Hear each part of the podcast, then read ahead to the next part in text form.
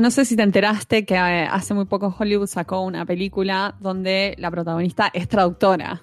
Me morí. Me morí de la emoción. Viste que yo, yo este, justo había hecho este chiste de, oh, ¿quién va a hacer una película de un traductor, una traductora, no? O sea, que se levanta, se acuesta, así todo va en cámara Toma, y no lenta. solo eso, sino, sino que la traductora es espléndida, Kira Knightley. Sí, o sea, tenemos, por un lado, en Hollywood los intérpretes son Nicole Kidman y, Y- los traductores son Kira Knightley. Kira Knightley. Bueno, gracias igual, ¿no? Como que habla como highly of us. Somos todas revivas.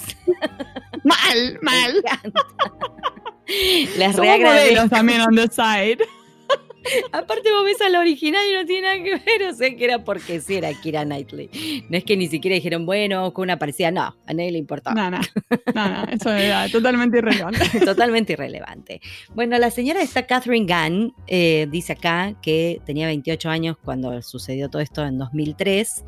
Entró a trabajar a la... Déjame entender que... ¿Dónde es que trabajaba? Porque dice... Una agencia del gobierno. Ah, Agencia de Inteligencia del Reino Unido, ¿no? claro. Ok. Eh, y bueno, resulta que recibió un correo electrónico esta mujer y se espantó por lo que decía ese correo electrónico, que básicamente era manipular un poco de información para dar eh, inicio a una guerra. Entonces, bueno, a ella le pareció que eso había que filtrarlo y lo filtró. Mírala, ¿eh? Ningún Puso en secreto riesgo- profesional. Puso en riesgo su país, Sí. a su matrimonio y a ella misma. y a ella misma. ¿M? Este, pero terminó siendo, muchos la consideran una heroína, porque nada, en definitiva la, la acusaron de haber violado la ley de secretos oficiales, que es como se va a llamar la, la película Official Secrets, pero no la condenaron ni nada porque si seguían con el juicio iban a entrar a tirar información de seguridad nacional. Y, Claro. ojo. ¿m? Además, ella seguramente también estaba en posesión de mucha información. Por supuesto. Crítica. Pero ves, O sea que zafó. dentro de todo zafó. Ahora vive escondida, vaya a saber a dónde, pobre mujer. No sé. No sé. No, No. creo que se la dejen pasar así como, ¿no? Un día le cae algo en la cabeza, ¿vos qué decís? No sé, yo lo único que tengo emoción es que es traductora Sí. ¿Seguirá traduciendo? le da visibilidad a la, a la profesión. Me pone contenta cada vez que eso? Porque acá decía que hacía de mandarín a inglés. La tendríamos que buscar a ver si la podemos entrevistar, Mari. Ahora la buscamos en LinkedIn y dice La buscamos como, y la Mandarin into English translator.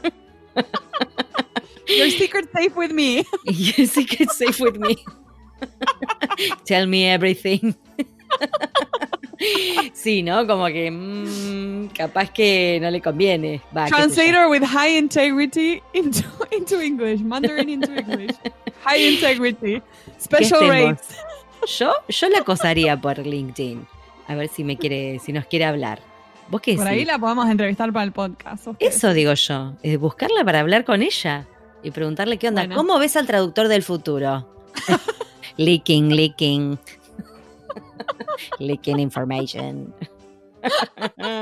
Igual pobre, fuera joda, o sea, ya, ya- ya sabemos que nos estamos riendo de joda nomás.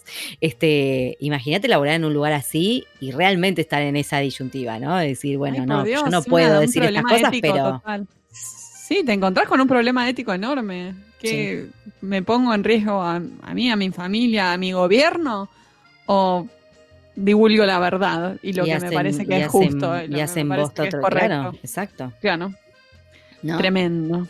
Bueno, ahora vamos a cosas más alegres, que igual eso me parece como muy simpático, pero vamos a cosas más alegres. ¿Con quién vamos Dale. a charlar hoy, Mari?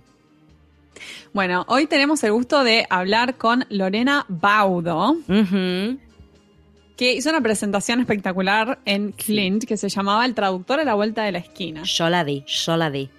Muy buena, muy buena, la verdad. Y aparte es súper estudiosa y súper, este, no sé, me parece como esas mentes así brillantes. Es muy genia. Sí. Sí. es muy genia. Les, van a, les va a gustar mucho esta entrevista. Así que bueno, vamos, vamos con ella.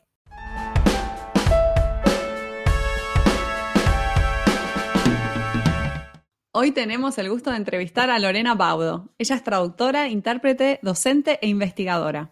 Ha completado sus estudios como magíster en lenguajes e interculturalidad, especialista en interpretación, traductora pública nacional de inglés y profesora de inglés en la Facultad de Lenguas de la Universidad de Córdoba.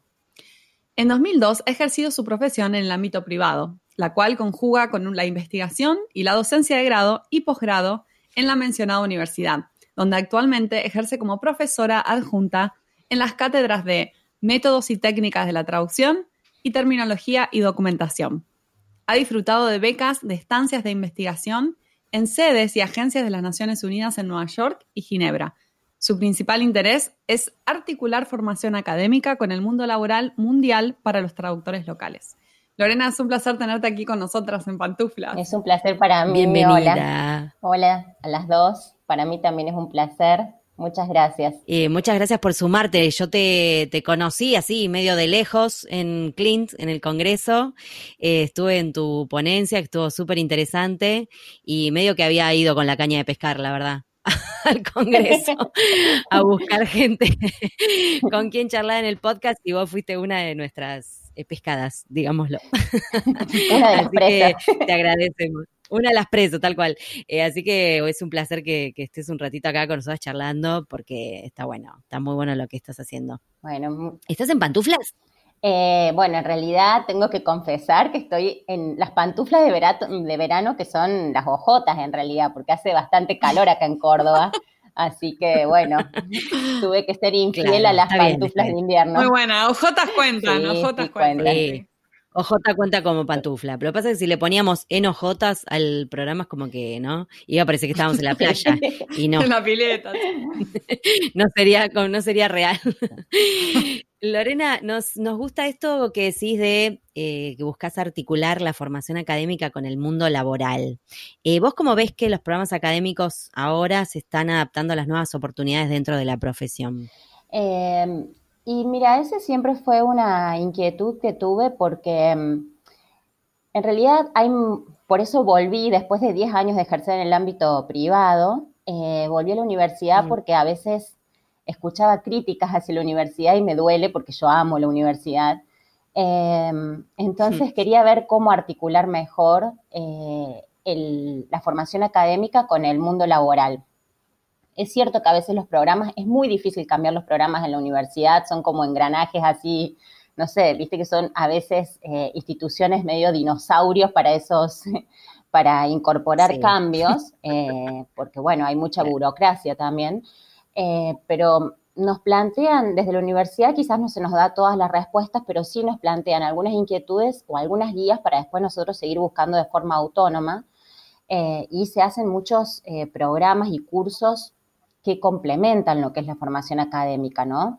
Eh, se van ayornando de a pocos. Claro. Nosotros en, en la Facultad de Lenguas en Córdoba tenemos mucha suerte, la verdad, porque tenemos una oficina de ingeniería lingüística, hacemos seminarios los fines de semana, o sea, comple- complementamos lo que es el núcleo de la formación. Eh, pero, pero sí, nos, nos estamos modernizando y estando atentos a lo que es el, el- el mundo del trabajo para los, para los, los, los estudiantes, para los graduados nobles también, por supuesto. Claro, está genial eso. Y recibimos excelente feedback de tu ponencia al traductor a la vuelta de la esquina que hiciste en Clint. ¿Nos contás de qué se trató esa presentación? Bueno, eh, un poco, eh, yo ya había presentado en 2017, en el Clint anterior, eh, en ese momento planteé algo que después continué este año, Mm. que es tratar de encontrar nuestra ventaja, nuestro, nuestra ventaja competitiva ante diferentes factores. En este momento, por ejemplo, lo que planteé este año fue que, eh, bueno, frente a, a la máquina, esta interdependencia que tenemos o a veces que nos sentimos en desventaja eh, con la traducción automática, ¿cómo podemos encontrar nuestra ventaja competitiva? Mm. Antes había planteado cómo frente a el batallón que tenemos a veces de competidores a nivel mundial, cómo encontrar nuestra ventaja local, ¿no? Desde, como traductor desde América Latina, o sea que puede ser desde lo local a lo global o desde lo humano máquina. Siempre tratar de encontrar eh, ese margen de acción que tenemos los traductores, que a veces pensamos que no existe, a veces pensamos que estamos como encorsetados, que no podemos hacer nada, que nos entregan un proyecto con sus memorias de traducción, con sus glosarios, con las instrucciones, y nos parece que, que solamente o podemos poseditar o tenemos que solamente mm, eh, obedecer lo que dicen las instrucciones y siempre hay un margen de acción para nosotros si nos formamos más, si sabemos interpelar ciertas cuestiones. Mm. Eh, y por ejemplo, en, relación con la máquina, hay mucho por hacer si uno se pone a investigar respecto de terminología, respecto del flujo de trabajo, cómo ser nosotros más productivos, cómo sentirnos mejor, porque a veces nos sentimos subordinados, o lo que me planteaban colegas de la ONU, y se parece que vamos a estar relegados a ser meros operarios, eh, y no es así, con semejante carrera que hacemos, que estudiamos, todos sabemos lo que es estudiar un traductorado, eh, que es cuesta arriba, que es una carrera súper compleja. Eh, entonces, vale la pena indagar en, todos esos, en todas esas vetas que podemos explorar y sentirnos valiosos desde... A mí me inquieta mucho la dimensión humana del traductor, ser, felices mientras traducimos y encontrar esas, esas esas áreas de competencia, ¿no? Claro. Sí, el tema es, em, creo que lo que sucede también es que ante el advenimiento de todo esto y que cada vez es, más, está más presente, que por ahí en algún momento decía, algo uno pensaba, uy, en algún momento, no sé, la traducción automática nos puede reemplazar. Y ya la traducción automática está, ya empiezan a haber trabajos que tienen que ver con eso, y el, está, la vorágine a veces parece que no, pero parece que te pasa por encima y no sabes muy bien cómo readaptarte como traductor, ¿no? El que viene trabajando hace rato, por ejemplo. Incluso el que viene recién recibido, porque quizás viene estudiando porque para una carrera que cree que de una manera, claro, y se encuentra con un mercado laboral que está ofreciendo otras cosas para las que por ahí sentís que no estás preparado. O sea, es un tema bastante complicado y está bueno que haya alguien que, se ocupe de pensar en esto también eh, y de dar un poco de luz. A mí lo que me gustó de, la, de tu ponencia fue eso, que era positiva, como había, había un componente de sí, podemos chicos, se puede hacer esto, no, no sufran, don't panic, como dice un profesor mío. don't panic, Richard, se lo decía siempre un compañero que ponía cara de pánico, entonces le quedó como la frase, don't panic, Richard, pero sería para todos. Sería para todos. no, es que, es que en realidad, o sea, no hay mucha gente que haga investigación, entre, muchos traductores que investiguen su propio trabajo.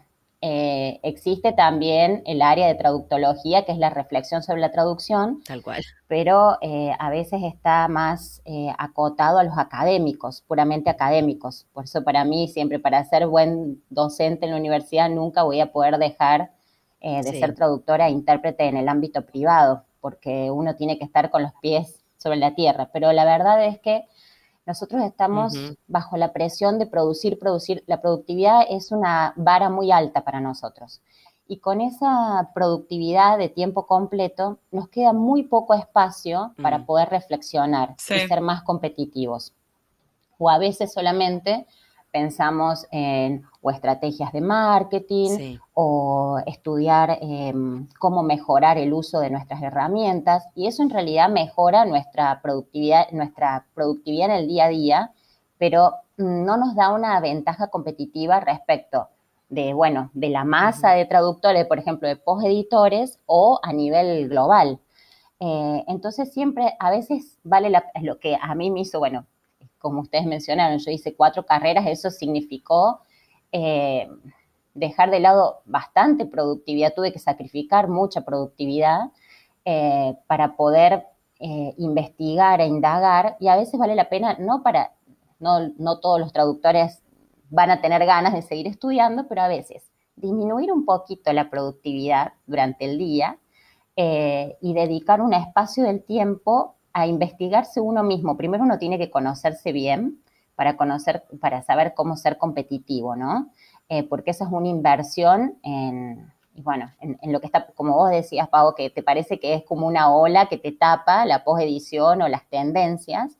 Em, y a veces lo, que leemos en internet, a veces aparecen estas, estos titulares tan trágicos sobre que nos van a reemplazar y demás, eh, y nos hacen bastante mal a la autoestima y a, nuestra dimensión humana. Entonces hay que dedicar un poquito de tiempo a interpelarse y a interpelar lo que está pasando para, para encontrar eh, nuestra beta también, ¿no?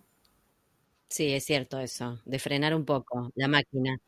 Me encanta lo que estás diciendo, sí, porque el ritmo, encima el ritmo de trabajo tampoco ayuda, porque en general, bueno, las fechas de entrega son bastante rápidas, como que, como que uno acelera, acelera, acelera y siempre, como, sí, falta ese espacio de, bueno, voy a reflexionar, a ver cuál fue mi productividad, qué sé yo, esta semana, qué, proyectos fueron los que me dejaron más margen de ganancia, en dónde me, más me gustó. En dónde me relucí. ¿no? Como, claro, ¿qué es lo que más eh, disfruté Como también para ir uno también enfocándose por dónde o probar, qué sé yo, porque a veces también a uno le da como ese pánico de decir, uy, acepto este trabajo que no lo hice nunca, por ejemplo, post-edición. Bueno, sí, puedo seguir instrucciones de lo que me digan que tengo que hacer, pero te genera mucha, mucha ansiedad y mucha incertidumbre muchas veces eso también, ¿no? De, tirarte un poco la pileta, hacer algo nuevo, que no sabes hasta dónde, ¿viste? Más, menos. Eh, mira que hemos hablado del tema y todo acá, pero a mí todavía me sigue como generando cierta urticaria. Entonces, claro, digo, uno hay, hay una cuestión de, de, valentía, de arrojo, de empezar a poner ahí un piecito en lo nuevo y ver qué onda, ¿no? Que se descubre.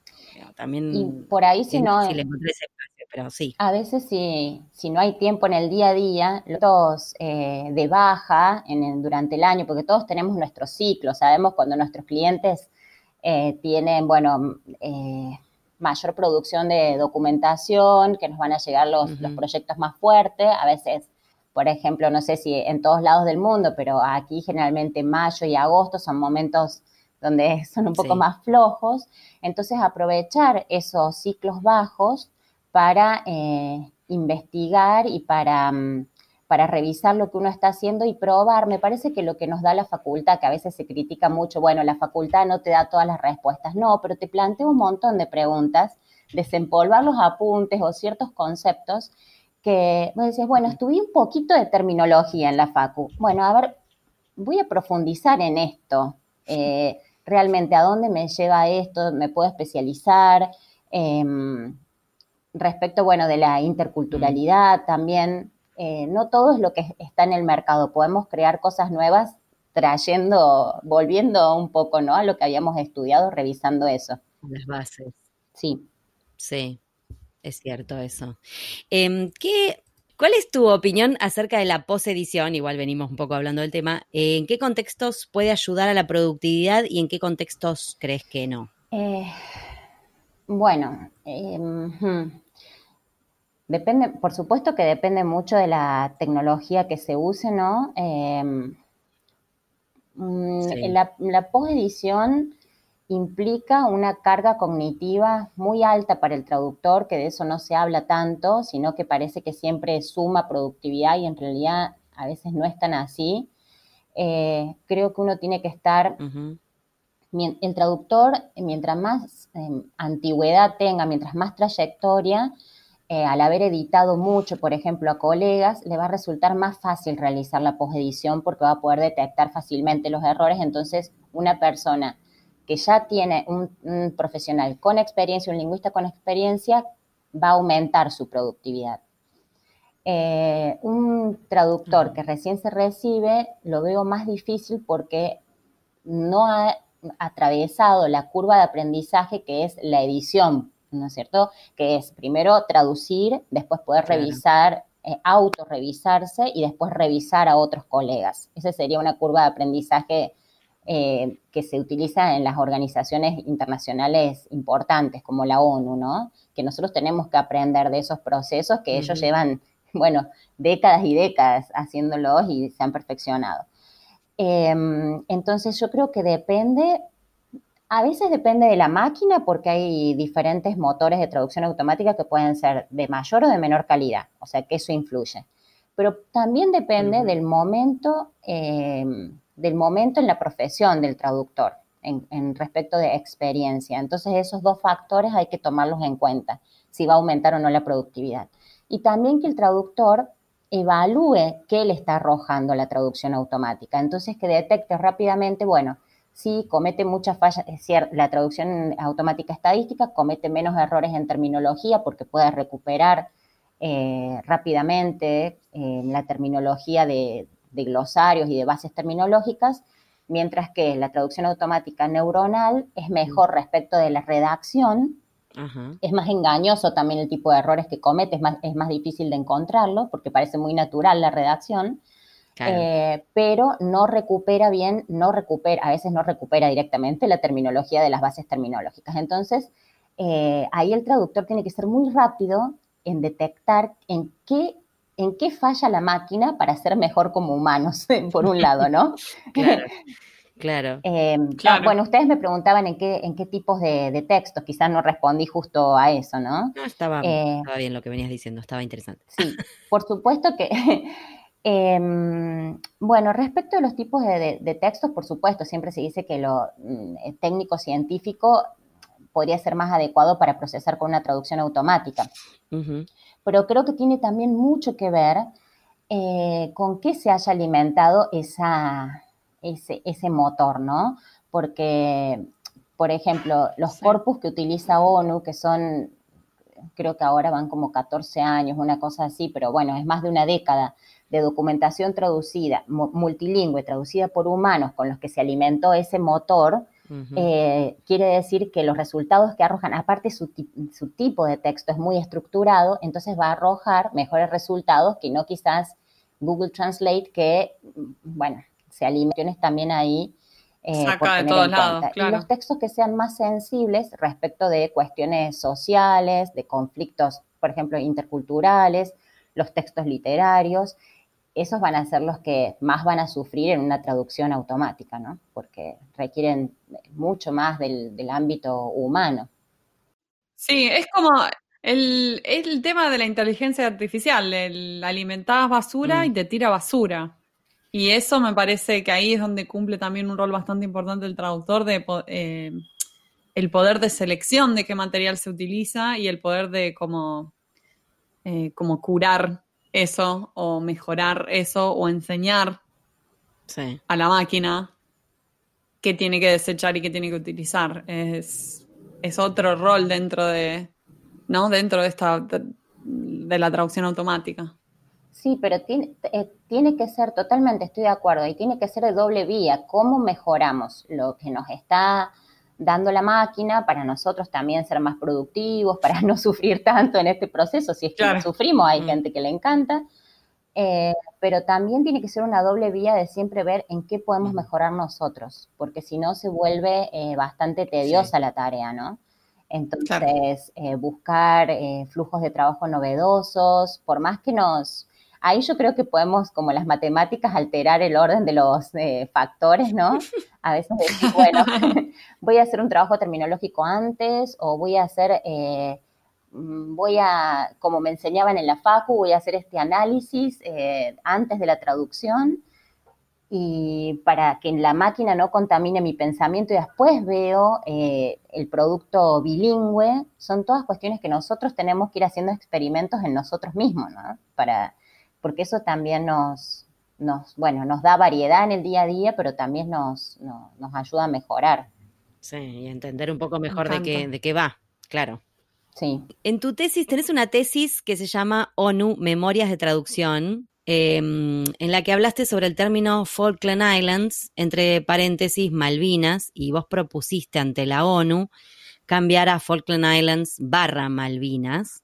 Y nos encanta este planteo, nos gustaría que nos lo cuentes para todos los podcasts escucha, porque nosotros lo vimos en una entrevista, pero estaría bueno que nos cuentes acá cómo fue todo ese proceso, cómo esa investigación y el hecho de presentar este, este cambio.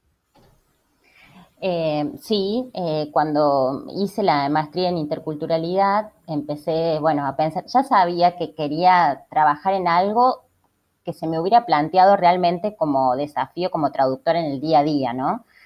Eh, en su momento empecé con cuestionamientos cuando tuve que trabajar en algunos proyectos para ONU-SIDA, el, tipo de, directrices que, recibía sobre el uso de la metáfora, de la metáfora bélica, y me, dije, bueno, el día que sea investigadora voy a trabajar en, en este tema. Eh, y respecto de Malvinas, me llamó la atención que la directriz editorial para los traductores fuera que se utilizara en toda documentación que está escrita en inglés, eh, Falkland Islands y Malvinas entre paréntesis, y para el español, eh, Islas Malvinas entre paréntesis Falkland Islands, y decía que para todos los demás idiomas la traducción de estos nombres propios. Y bueno, como mm. traductores sabemos que no existe traducción de los nombres propios. ¿Cuál es el equivalente de un nombre propio? Ahí me, empecé a preguntar, ¿no? ¿Cuál es la técnica? Yo que soy obsesiva dando clases de métodos y técnicas de la traducción. Bueno, ¿cuál es la técnica para traducir un nombre propio? No, no hay. Está la transferencia, puede haber una naturalización. Eh, entonces, cuando empecé a ver, en realidad se seguía la directriz del inglés para eh, todos los eh, demás idiomas, siendo que la ONU, su posicionamiento oficial es, están a favor de, decolonizar las islas, ¿no? La cuestión Malvinas, eh, y todos los pronunciamientos de, Argentina fueron apoyados en ese sentido. Entonces no entendía por qué. La realidad decía una cosa y la traducción decía otra.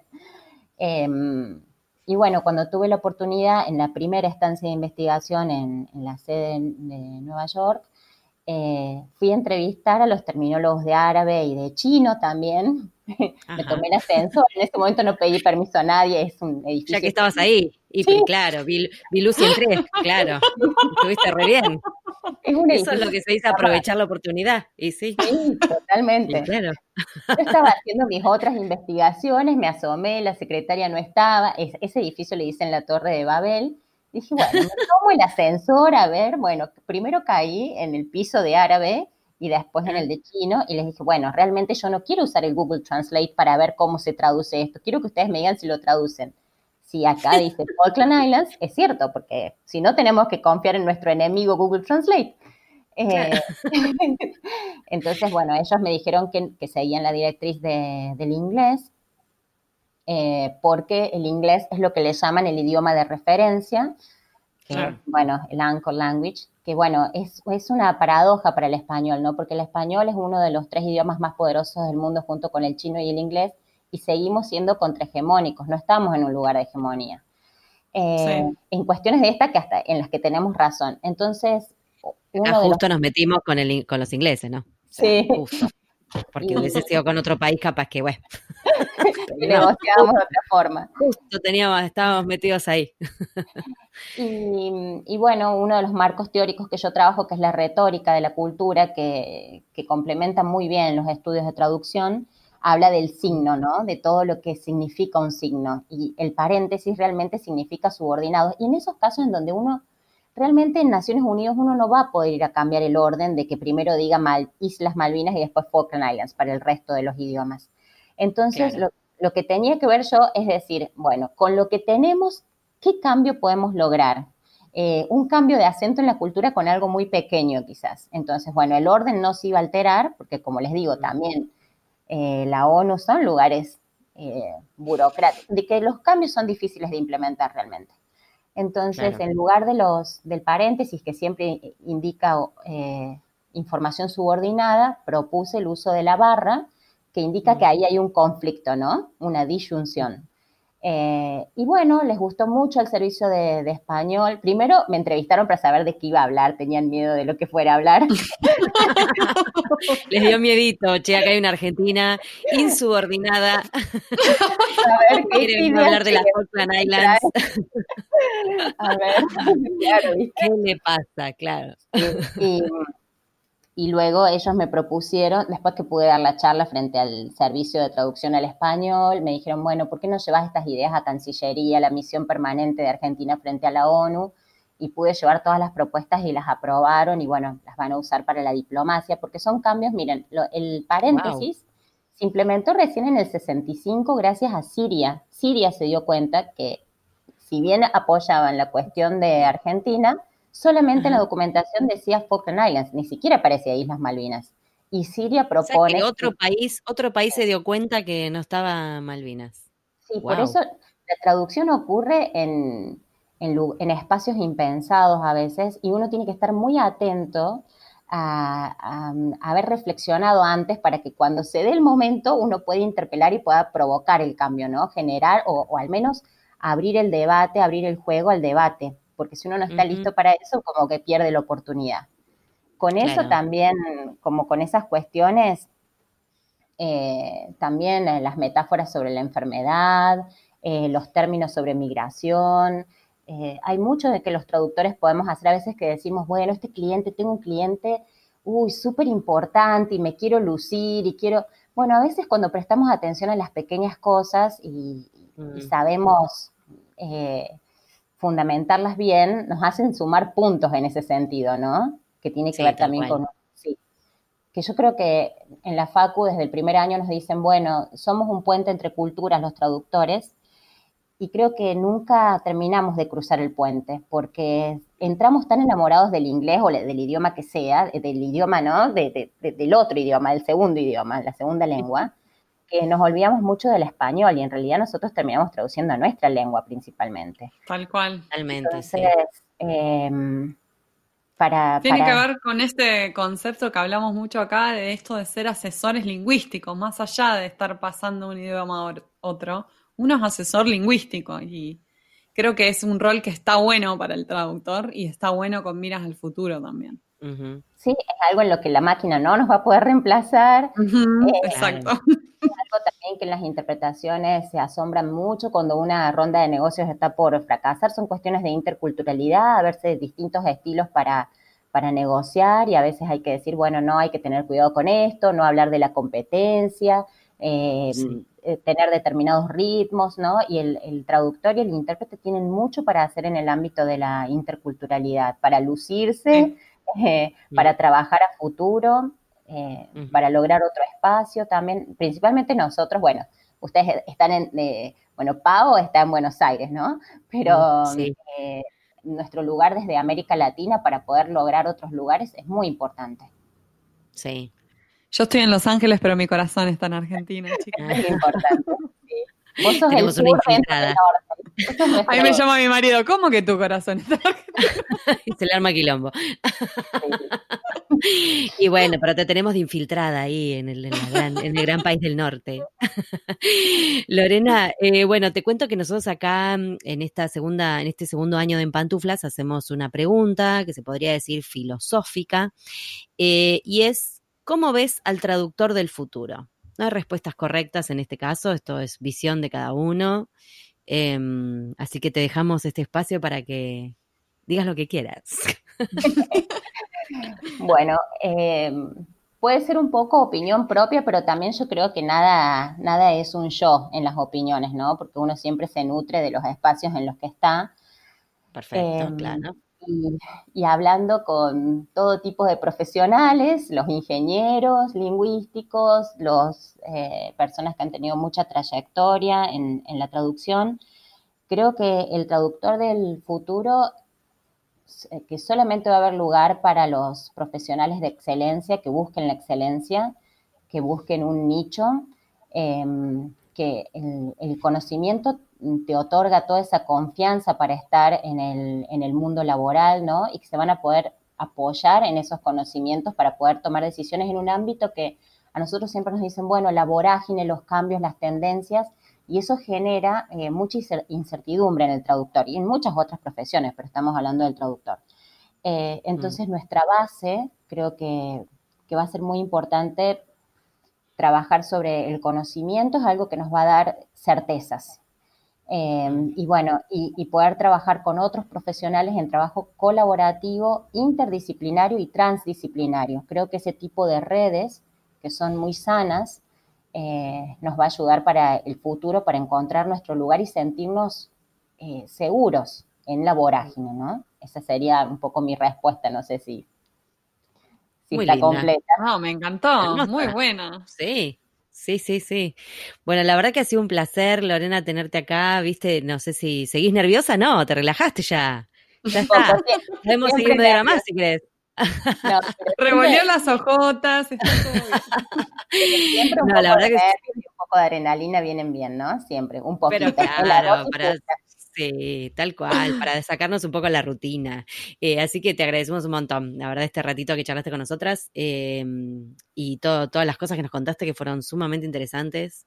Y a mí me renuevan, ¿eh? Me renuevan un poco la, la traductora que hay en mí, te quiero decir. Espero que al resto de la gente que escucha le pase lo mismo. Bueno, Muchas que- gracias, Lorena. Muchas gracias a ustedes. Bueno, un placer. Besos. Besos desde Córdoba.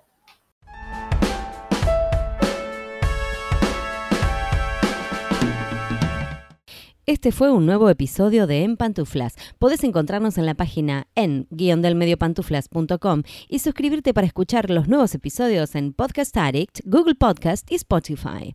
Prohibida su reproducción Los Ángeles, Marina, Paula, Caballito, Argentina, las pantuflas de flamenco son mías. Y las de tigres son mías.